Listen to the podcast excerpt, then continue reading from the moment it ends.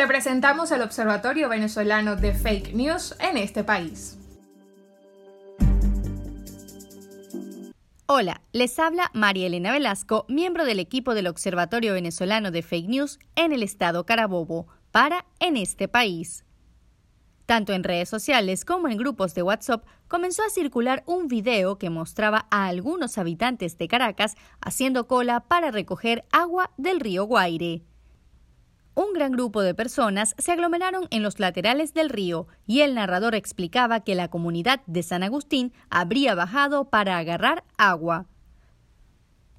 Aunque el hecho sí es real, no es reciente. El audiovisual fue grabado en marzo del 2019, fecha en la que habría ocurrido el apagón nacional, y que luego de estar por más de cuatro días sin servicio eléctrico, los ciudadanos también comenzaron a padecer la escasez de agua. Una de las características por la que también podemos evidenciar que el video no es actual es que las personas no usaban tapabocas, una realidad que está presente en nuestro día a día desde que la Organización Mundial de la Salud declarara la pandemia del coronavirus. Además, los medios nacionales se hicieron eco de la lamentable situación. Fuera de nuestras fronteras, la prensa internacional también reportaba la agonía de los ciudadanos de estar sin luz y sin agua, y el desespero llevó a muchos a apersonarse en los laterales del contaminado río Guaire para recoger un poco de este líquido.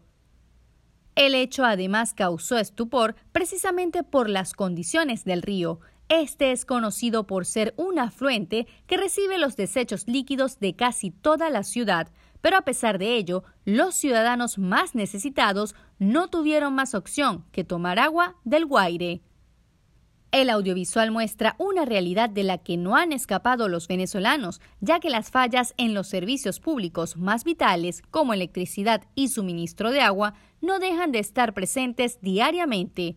Incluso, más de un año después de aquel apagón nacional, comunidades y urbanizaciones de todo el país no solo reportan días sin agua, muchas de ellas pasan hasta meses sin recibir el vital líquido a través de las tuberías.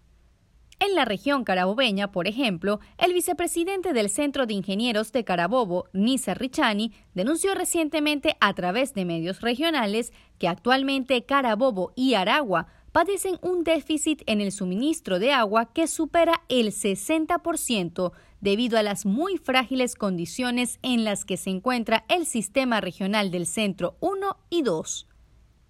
Estas afirmaciones coinciden en la región con las denuncias realizadas recientemente por el alcalde del municipio San Diego, León Jurado, que indicó que los habitantes de la urbanización La Esmeralda, El Morro 2 y el sector Los Magallanes tienen más de nueve semanas sin agua, producto de la ineficiencia de Hidrocentro.